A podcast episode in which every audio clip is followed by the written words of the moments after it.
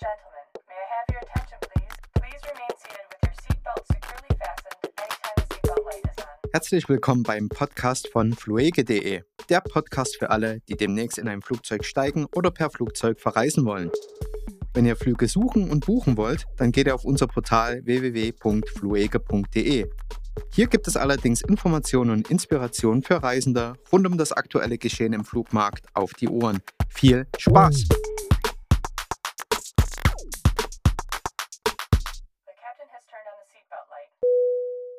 Eine neue Podcast-Folge und wir sind diesmal wieder nicht allein. Wir haben diesmal wieder einen Gast und über den freue ich mich sehr.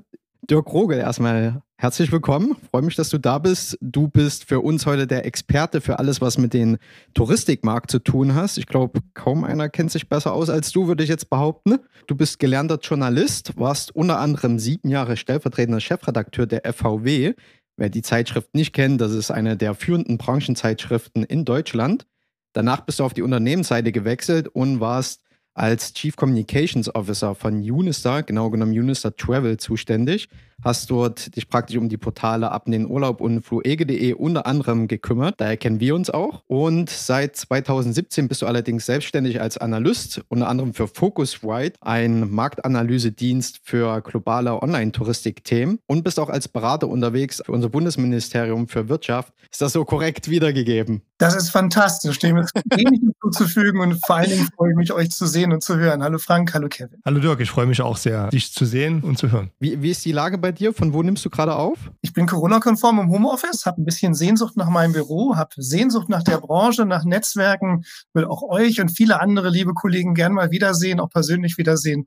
Aber nein, ich bin ganz, ganz konform in meiner Küche und äh, harre der Dinge, die hier kommen. Wir freuen uns, wenn du mal wieder vorbeischauen kannst. Ich hoffe, dass das nicht allzu lange dauern wird, aber ich vermute, sind wir gerade im November, jetzt geht ja gefühlt gar nichts. Wollen wir einfach uns mal mit der Deutschlandlage so ein bisschen befassen? Glaube ich, ein ganz guter Einstieg, ja. Also, ja, wir haben jetzt den sogenannten ja, Lockdown Light. Ein Stück weit war ja viel diskutiert. Äh, Woher kommen denn die Infektionen aktuell? Was sind die Cluster?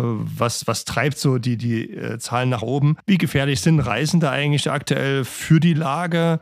Beziehungsweise wie gefährlich ist die Lage auch für Reisende? Ja, lieber Frank, das würde ich sehr gerne, aber tatsächlich bin auch ich nicht zum Virologen mutiert und nicht zum äh, Epidemiologen und auch ich kann mich da nur auf das verlassen, was, was herrschende Meinung ist. Ich nehme natürlich schon auch Studien zur Kenntnis, die darauf hinweisen, dass das Reisen äh, bislang nicht der nachgewiesene Hauptinfektionsherd ist, dass auch Flüge relativ sicher sein sollen. Aber ich muss auch ganz ehrlich sagen, auch ich ich und wir als Touristiker können uns da eigentlich auch nur auf das verlassen, was, was die herrschende Meinung der Wissenschaft ist. Und wir müssen das, glaube ich, auch ein Stück weit akzeptieren, auch wenn es natürlich nicht immer leicht fällt. Ganz im Gegenteil. Wir, wir verlassen es auch so ein bisschen das, was die gängigen Studien und Analysen sind, auch gerade zum Fliegen. Generell in der Politik, wie weißt du, wie stark der Fokus eigentlich auf die Touristik ist? Es ist zwar jetzt Reisen außerhalb von Deutschland noch möglich, innerhalb von Deutschland nicht. Wie weit wird die Branche eigentlich so generell in der Politik, äh, in der Politik mit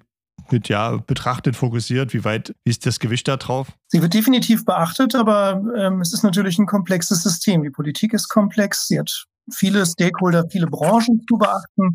Äh, und vor allen Dingen leben wir in einem föderalen System mit vielen Bundesländern und viele, ich sag mal, touristische Entscheidungen und auch Kernkompetenzen liegen gar nicht auf Bundesebene. Das ist ganz wichtig zu wissen, sondern eben auf Ebene der Bundesländer. Aber ich kenne tatsächlich kein, keine politische Einheit, die, die, die den Tourismus ähm, in irgendeiner Form nicht beachtet. Die Frage ist natürlich vielleicht viel mehr, was ist eigentlich Tourismus im Sinne der Politik? Wir sind eine das ist eigentlich das Schöne, ja, eine extrem vielfältige Branche mit unheimlich vielen verschiedenen Ausprägungen, auch mit unheimlich vielen Gegensätzen. Und natürlich gelten für uns auch in guten Zeiten in diesen Branchensegmenten nochmal Incoming versus Outgoing, also Fernreise versus Deutschlandreise, Freizeitreise versus, äh, versus Geschäftsreise, ähm, gelten ganz unterschiedliche Regeln. Das macht sich jetzt in dieser Krisensituation natürlich nochmal bemerkbar. Und von daher ist vielleicht die Frage, was ist eigentlich Tourismus im Sinne der Politik? Und da gibt es dann vielleicht gerne keine ganz so eindeutige Antwort mehr. Aber auf deine Frage, ja, natürlich wird Tourismus beachtet und auch wertgeschätzt und auch sicherlich zur Kenntnis genommen. Das ist eine der wichtigsten und stärksten Branchen dieses wunderschönen Landes ist. So generell jetzt in den Covid-Zeiten Kannst du da sagen, wie, wie so die Entscheidungsprozesse da aktuell ablaufen? Also wie lange dauert das, bis man so ein bisschen jetzt sieht, okay, jetzt ist die Lage wieder angespannt. Wie schnell funktioniert da so die Entscheidungsprozesse, dass man Entscheidungen treffen kann, gerade auch was Touristik angeht? Hm, da kann ich, da kann ich tatsächlich wenig, wenig mehr sagen als das, was wir sehen, dass natürlich auch die, auch die Politik immer wieder auf neue Situationen ähm, reagieren muss. Ich glaube, sie tut das sehr schnell und natürlich kann man immer wieder ähm, über einzelne Entscheidungen diskutieren, aber trotz alledem darf man auch das, ich sag mal, das, den Blick fürs Ganze, den Blick aufs Ganze nicht, äh, nicht vernachlässigen. Und derzeit geht es natürlich primär ums, ums Infektionsgeschehen, um, ähm, um den berühmten Erbfaktor und, und Schutzmaßnahmen. Ähm, aber, aber dass es sehr schnell geht, das sehen wir jetzt natürlich auch gerade zum Negativen. Ich glaube, wir hätten alle nicht vor wenigen Wochen gedacht, dass wir jetzt wieder in einer Art Lockdown sind. Aber so ist es nun mal. Es zeigt aber auch, dass die Politik da, da schon sehr, sehr schnell handelt. Ja, das ist tatsächlich eine Entwicklung, die keiner, glaube ich, so vorhergesehen hat. Also nicht in dem Maße. Jetzt müssen einige ihren Urlaub abbrechen. Viele können jetzt vielleicht, was sie gebucht haben, nicht mehr wahrnehmen. Gibt es da schon irgendwie Feedback aus, der Branche? Wie läuft das gerade vonstatten? Ist da jetzt erstmal Panik? Zum Beherbergungsverbot, naja gut, das ist ja jetzt wieder Geschichte. Also wir haben jetzt ja ein bundesweites Beherbergungsverbot.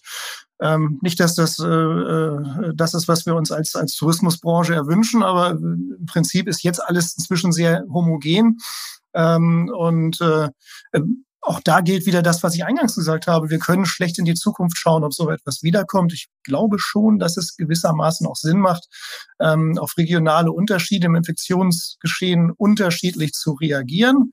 Ich glaube auch, dass es jetzt im November Sinn macht, das gerade mal nicht zu tun. Definitiv. Jetzt ist es, glaube ich, gut, dass wir eine einheitliche Regelung haben.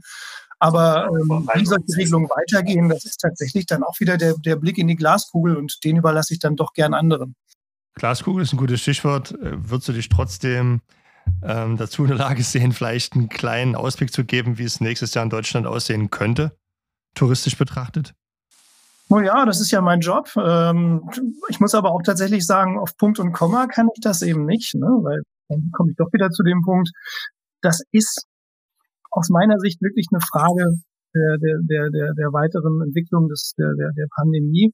Ähm, allerdings können wir schon gewisse Herleitungen ziehen. Wir sehen ja, dass wenn es eine gewisse Sicherheit und auch vor allem eine gefühlte Sicherheit bei den Reisenden gibt, bei den Urlaubern gibt, dass dann das touristische Geschäft sehr schnell wieder anspringt. Das haben wir dieses Jahr gesehen in äh, Regionen, die als sicher galten, wohlbemerkt sowohl Zielgebiete als auch der deutsche Stellenwerk muss sicher sein. Und dann geht es sehr schnell wieder los. Griechenland, äh, Teile des Mittelmeeres, natürlich auch der Deutschlandtourismus, ähm, äh, Küsten, die Berge. Also dass es sehr schnell wieder wieder zu einer ja, Wiederbelebung des Geschäfts kommt, das ist für mich gar keine Frage. Die große Frage ist das Wann. In Deutschland, ja, die Verbreitung ist recht großflächig. Ist man vielleicht das sogar besser im Ausland aufgehoben, als in Deutschland äh, zu verweilen? Oh, das kann ich so nicht sagen. Also A gibt es nicht als Ausland.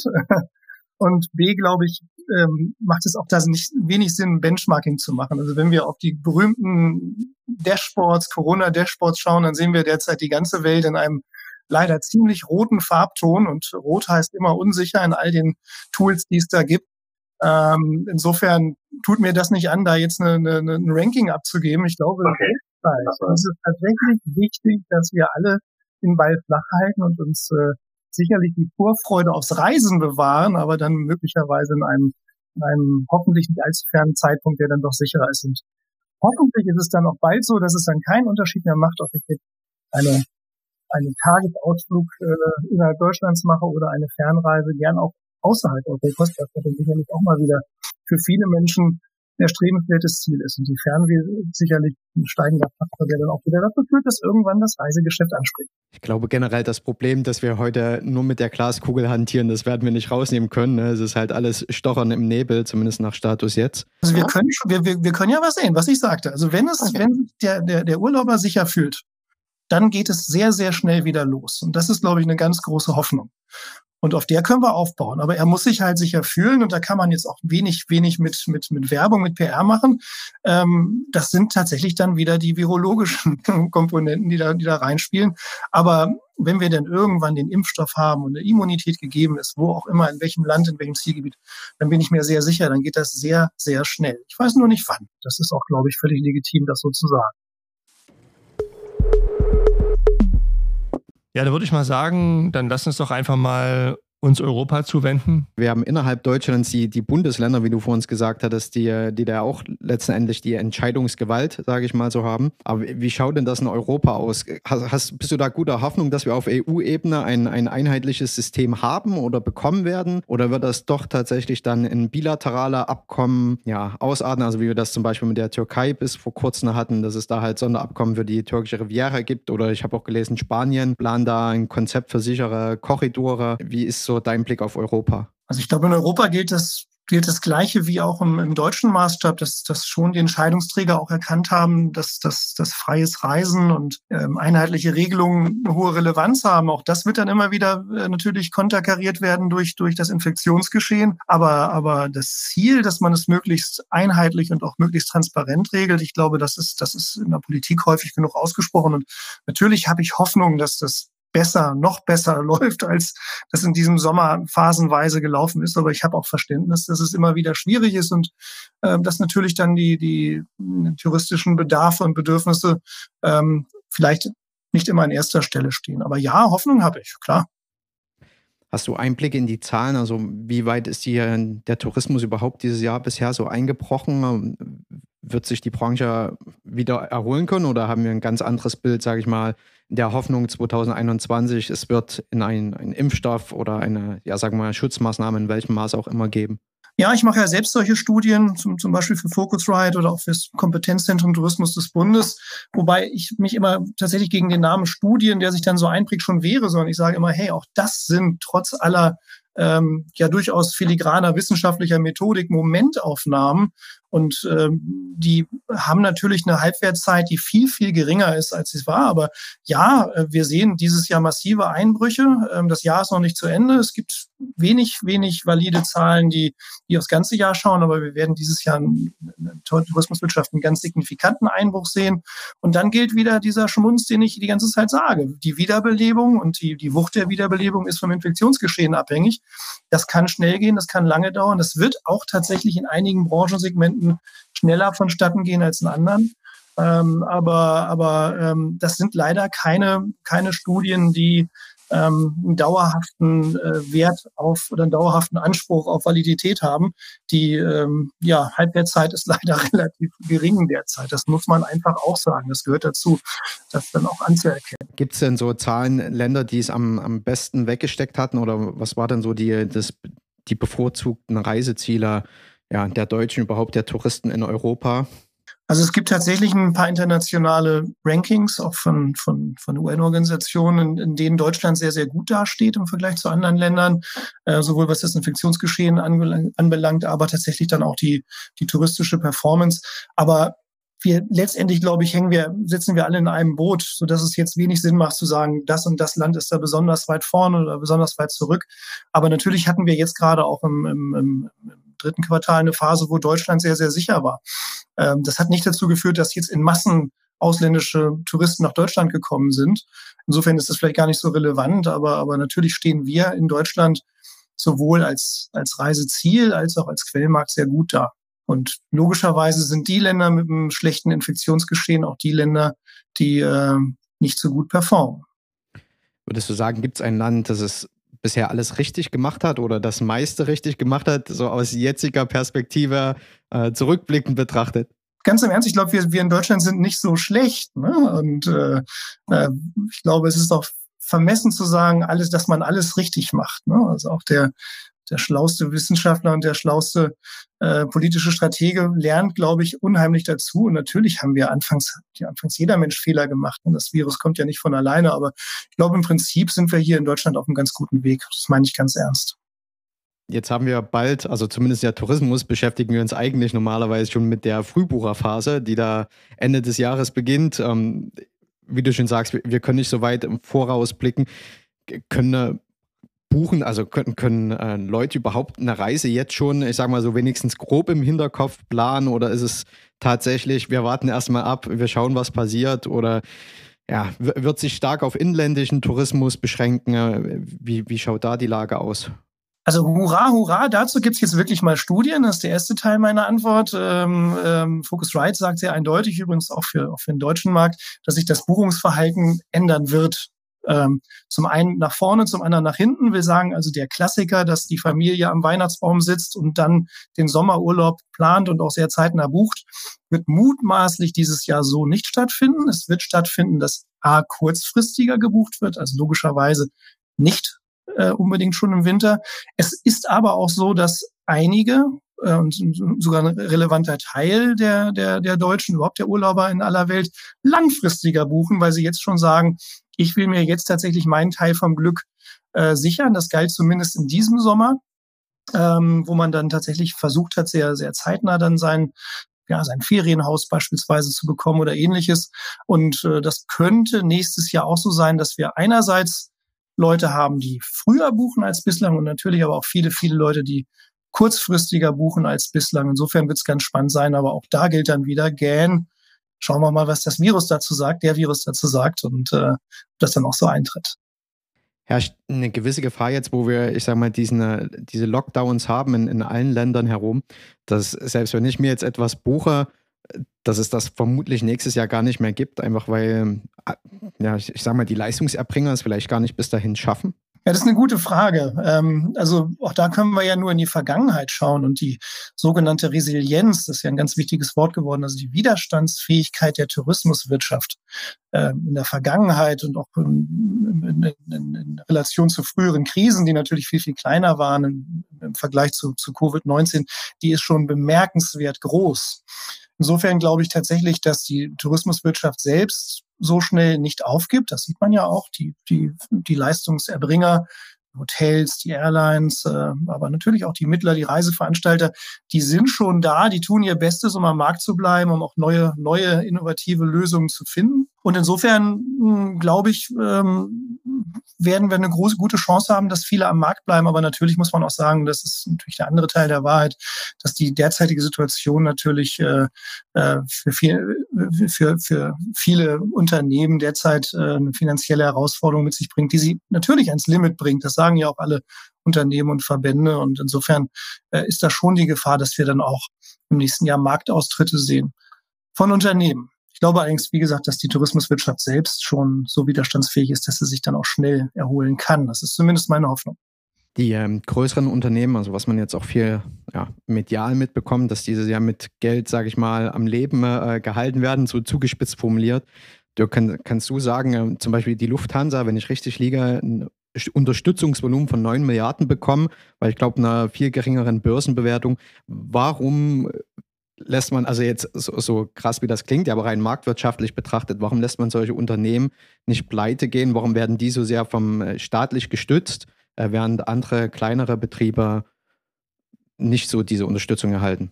Hm, also ich bin ja nicht der Sprecher der Bundesregierung. Ne? Insofern müsste ich die Frage jetzt ganz galant weiterreichen. Aber natürlich gibt es generell systemrelevante Unternehmen, ähm, die, die in einer gewissen Form dann auch eine besondere Beachtung finden. Das sind meistens die großen zugegebenermaßen, da hängen Arbeitsplätze dran. Ähm, und insofern glaube ich, ist es dann schon auch für die gesamte deutsche Tourismuswirtschaft gut, wenn die führende Airline im Land äh, die Chance aufs Überleben hat. Ich glaube, da sollte auch keine große Neiddebatte entstehen. Ich teile auch nicht deine Meinung, dass es für, für mittelständische Tourismusunternehmen ähm, keine Unterstützung gibt, ne? von Überbrückungshilfe bis, bis, bis dann doch eine Vielzahl von Fördermaßnahmen. Es gibt uns ein sehr schönes äh, Portal bei uns, äh, Kompetenzzentrum Tourismus des Bundes, äh, Förderwegweiser Tourismus, Förderwegweiser-tourismus.de, kannst du alles sehen an, an, an Unterstützungsmaßnahmen, an, an, an öffentlichen Programmen, die der Tourismuswirtschaft helfen. Wir haben zurzeit mehr als 500 Programme gelistet. Und allein die Masse, allein die Quantität zeigt ja, da ist eine Menge da. Ich merke allerdings auch, manches davon wird gar nicht so abgerufen. Vielleicht passt auch nicht immer alles. Natürlich passt nicht immer alles. Ähm, aber, aber ich glaube schon, dass es, dass es doch einen ganzen Fundus an, an äh, Unterstützung und Support ähm, auch für auch für kleinere Unternehmen, für den sogenannten Mittelstand gibt. Und die Branche ist ja extrem mittelständisch und das weiß man sicherlich auch in der Politik. Insofern ähm, hm, glaube ich, hilft eine Neiddebatte. Wieso wird denn da den großen Unternehmen anders geholfen als den kleinen? Hilft, glaube ich, keinem so richtig weiter ich sag mal, wenn dann doch hoffentlich irgendwann die Krise vorbei ist, braucht man nicht zu guter Letzt auch die Unternehmen, die einen dann irgendwo wieder hinfliegen, ne? Ja, das beantwortet ja meine Frage eben. Ne? Also es wäre schon doof, wenn keine Airline mehr da ist und äh, ähm, das Geschäft springt wieder an. Ne? Also das wird so nicht kommen. Ne? Das ist ganz klar. Kein, kein Flugzeug dieser Welt äh, ähm, ist, versinkt gerade im Wüstenboden. Naja, vielleicht auch ein bisschen, aber nicht so wirklich. Also ähm, das wird schon wieder anspringen. Aber ich würde mir schon wünschen, dass da dann auch ein paar ähm, ähm, etablierte Unternehmen dabei sind. Da bin ich auch ganz guter Dinge. Haben wir schon einen Einblick? Gibt es etwas, worauf ähm, Reisende jetzt mehr Wert legen? Also vielleicht auf äh, weitere, also wir hatten das mal in einer Folge Corona-Reiseprodukte, also Versicherungsschutz. Gibt es da schon einen Einblick? Boomt so eine Branche jetzt oder worauf legen Reisende überhaupt mehr Wert zurzeit? Ich glaube, von einem Boom zu sprechen ist derzeit unheimlich schwer, aber na klar wollen Reisende Sicherheit. Reisende wollten ja auch sichereren Zeiten Sicherheit und gerade auch deutsche Reisende legen da Wert drauf. Ähm, insofern kann ich mir schon vorstellen, dass solche Versicherungsprodukte wirklich dann auch, auch Nachfrage finden, gerade, wenn dann auch das Reisevolumen wieder anspringt. Aber ich glaube, noch viel wichtiger ist es tatsächlich den, den Urlaubern, den, den Gästen auch wirklich sehr transparent zu machen, was ihre Risiken sind, was auch ihre Möglichkeiten sind. Das heißt, eine, eine authentische echte Ko äh, Kommunikation, so wie es ja auch auf äh, fluege.de auch macht, die ist, glaube ich, extrem wichtig. Da hilft jetzt wenig irgendwelches Marketing-Geplänkel, sage ich mal. Ist, glaube ich, keinem geholfen, irgendwie zu sagen, wie schön der Strand ist und, und, und wie toll Stadt XY ist, sondern Leute wollen authentische, verlässliche Informationen haben, wie denn die Lage vor Ort ist, wie auch die Risiken sind, auch das gehört zur Wahrheit. Und natürlich, wo die Chancen sind, was man denn noch machen kann. Und ähm, insofern glaube ich, alles, was sich irgendwie um, um, um Transparenz transparente Informationen dreht und wirklich ähm, verlässliche ja, Führung, das ist, glaube ich, extrem wichtig und äh, wird dann auch Sinn machen. Denkst du, dass so generell diese Krise jetzt und auch die, sage ich mal, veränderte Nachfrage auch eben auch an Produkten der, der Konsumenten auch zu einer schnelleren Innovationszyklen seitens der ähm, Reiseanbieter, Airlines und so weiter führen wird?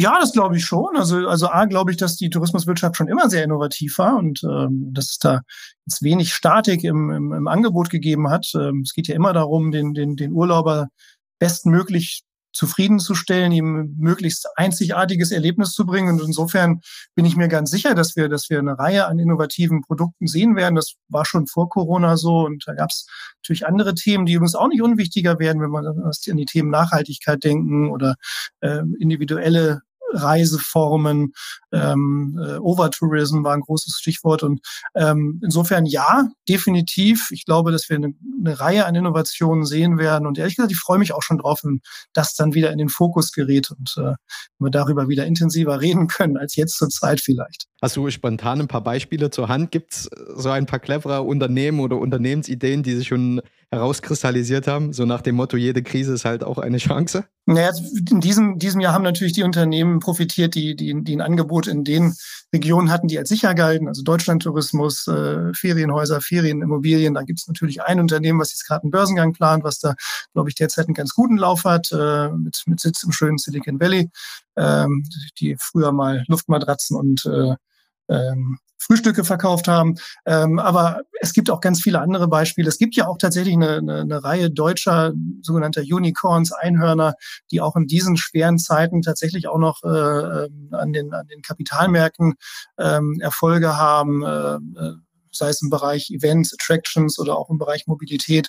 Also ich glaube schon, dass es, dass es auch in diesem Jahr eine Dynamik gibt, die dazu führt, dass wir, dass wir, dass wir spannende Reiseprodukte sehen, neue Reiseprodukte, bedarfsgerechte Reiseprodukte. Und klar, das läuft natürlich vielleicht sogar jetzt dank der Restriktionen läuft das vielleicht noch ein bisschen smoother und ein bisschen schneller und dynamischer ab, dieser Wandel. Und äh, ich glaube, da werden wir einiges im nächsten Jahr dann sehen am Markt, was dann auch dem Urlauber viel, viel Freude bereiten wird wenn wir dabei sind, was wir jetzt so beobachtet hatten, also früher war es nicht so einfach, ein Flugticket zu stornieren, beziehungsweise immer mit entsprechenden Kosten verbunden. Das ist zum Beispiel anders als wie das heutzutage häufig bei einer Hotelbuchung der, der Standard ist, dass man eine relativ spontane, kostenfreie Stornierung hat. Jetzt durch die Pandemie ist natürlich viel Flexibilität gefragt, kostenfreie Umbuchungsmöglichkeiten, auch Stornierungen oder dass man sogar die Region wechselt. Das ist eigentlich mittlerweile, möchte ich behaupten, zum Standard, zumindest während der Pandemie geworden. Bist du guter Dinge, dass das so bleibt? Also, dass im Endeffekt, salopp formuliert, der Kunde gewinnt durch, durch die Pandemie an, an Buchungsfreiheit ja, sozusagen? Oder denkst du, das wird dann, sobald alles vorbei ist, äh,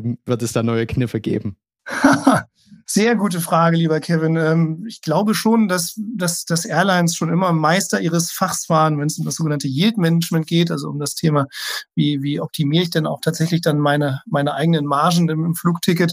Insofern glaube ich schon, wird es dann auch wieder zunehmend die Option geben, dann die äh, nicht flexiblen Tarife dann auch wieder teurer zu machen und äh, Zusatzverkäufen das Ganze dann, dann auch wieder in den Markt zu pushen. Aber hey, wir leben in einer Marktwirtschaft, mal schauen, was sich durchsetzt. Sind dann Aufgaben der, der Mittler, also insbesondere natürlich auch Flüge.de, das Ganze dann transparent und gut darzustellen, wie es macht und vergleichbar zu machen. Ich kann mir eigentlich schon vorstellen, dass der Urlauber zunehmend merkt, dass es eben nicht nur um den nackten Preis geht, sondern dass er auch die Leistung und die Qualität der Leistung hinterfragt und dass diese klassische Sortierung, ich nehme unbedingt den billigsten Flug, der da ganz oben bei mir in meiner Liste steht, dass das dann auch beim Verbraucher vielleicht nicht mehr ganz so dominant ist, wie es in der Vergangenheit war. Und alleine dadurch würde sich, glaube ich, eine Menge ändern, wenn der Verbraucher weiß, hey, es gibt eben auch noch andere wichtige Komponenten inner, äh, innerhalb eines Fluges, innerhalb einer Pauschalreise, innerhalb was auch immer einer Reiseleistung, die relevant für mich sind und die es vielleicht auch mal lohnenswert machen, mal 15 Euro zusätzlich zu zahlen. Und das, glaube ich, das erleben wir dann auch gerade. Dann würde ich sagen, lass uns doch mal ein bisschen äh, noch einen Blick auf die, äh, die große weite Welt werfen. In äh, Wuhan ging ja bekanntlich alles los. Ich habe zuletzt gesehen, dass mittlerweile sehr viele chinesische Touristen sich das wohl anschauen, da die Zone wohl relativ safe wieder ist. Hast du da schon Einblicke, Zahlen sehen können? Also ist China oder überhaupt der Fernostmarkt eine Art, sehen wir dort schon ein bisschen der Glaskugel, wie es bei uns passieren könnte? Also ich glaube nicht, dass man chinesische Erfolgsrezepte eins zu eins nach Europa ähm, importieren kann. Das ist, hängt ja auch sicherlich dort viel mit, mit Disziplin und mit, mit starken Restriktionen zusammen. Aber natürlich sehen wir, dass der chinesische Inlandsmarkt, wobei es schon aus deutscher Sicht natürlich eine andere Dimension äh, ist zu sagen, China ist ein Inlandsmarkt. Das ist ja quasi ein Kontinent an sich, äh, wenn man das jetzt rein, rein zahlentechnisch sieht, dass dieser Markt natürlich sich ganz, ganz wunderbar erholt hat und dass auch die ähm, die, die, die, das Reisevolumen innerhalb Chinas angelaufen ist. Und ja, das haben wir ja im Prinzip innerhalb Deutschlands in diesem Sommer auch so gesehen. Insofern gibt es da gewisse Parallelen, wenn auch nicht in der Dimension. Und die spannende Frage ist aber, wann traut sich denn der Chinese wieder raus aus seinem Land? Wann darf er wieder raus? Wann bereichert er auch bei uns wieder die Ankunfts, die Ankunftsstatistiken und damit eben auch das Fluggeschäft? Und da sitzt dann wieder die Welt in einem Boot und auch da äh, müssen wir dann abwarten, was denn so pandemisch noch funktioniert. Weil wir zuletzt das Thema mit äh, der Slowakei, die Slowakei war es, glaube ich, hatten, die jetzt ihr ähm, gesamtes Volk getestet hat übers Wochenende auf SARS-CoV-2. Und der war nicht verpflichtend, der Test. Ja, aber wenn du diesen Test nicht machst und du kannst dann kein negatives Ergebnis vorweisen, wäre die Konsequenz praktisch, dass du dich dann an Ausgangssperren und halt an gewisse Beschränkungen halten musst. Und wenn du freiwillig mitmachst und hast halt dieses negative Ergebnis, dann gelten die, diese für dich nicht. Wenn wir das jetzt mal hochskaliert, äh, so als Experimentierphase, ja, ist natürlich jetzt sehr hypothetisch alles. Äh, und es gibt zum Beispiel einen Impfstoff. Gibt es irgendwo schon Hinweise darauf, dass das, ich sage mal in Anführungszeichen, zu so einer Art Zweiklassengesellschaft wird, dass äh, wer geimpft ist oder wer dieses Ergebnis hat, der darf und ähm, ja, anders darf man nicht? Ich habe keine Ahnung. Das ist dann tatsächlich auch wieder die Glaskugel. Das, ähm, ich kenne viele politische Statements, dass man diese Zweiklassengesellschaft vermeiden will. Ich kenne auch inzwischen erste Airlines, die die, die PCR-Schnelltests anbieten und damit Sicherheit generieren wollen. Ob die dann dazu führen, dass man wirklich Sicherheit hat, ich glaube, da unterscheiden, da, da, da streiten sich die Mediziner auch noch sehr. Mutmaßlich ist das noch nicht Konsens. Insofern ich glaube nicht, dass eine Zweiklassengesellschaft das ist, was wir uns wünschen sollten. Ähm, ich hoffe es ehrlich gesagt nicht, aber hey, ich bin Touristiker. Ich weiß es nicht. Schauen wir mal, was nächstes Jahr so passiert. Aber das wäre jetzt nicht das Ziel. Schöner wäre es, glaube ich, wir haben Immunität und können wieder losfliegen und äh, haben zumindest für weite Teile oder relevante Teile dieser Welt wieder eine gewisse Sicherheit. Und darauf sollten wir uns, glaube ich, freuen. Und wenn wir zumindest keine Immunität haben, zumindest vielleicht durch die Info Sicherheit, dass man die Verläufe kontrollieren kann und ähm, die Pandemie zumindest auch die Entwicklung verlangsamen kann. Das wäre auch schon mal ein erster Schritt. Genau, genau. Und das machen wir jetzt ja gerade alle durch. Von daher weiter so Deutschland. Das klingt auch nach einem schönen Schlusswort. Dirk, vielen Dank, dass du mit bei uns dabei warst, deine Einschätzungen geteilt hast mit uns. Hat mich sehr ja. gefreut. Danke, Kevin. Danke, Frank.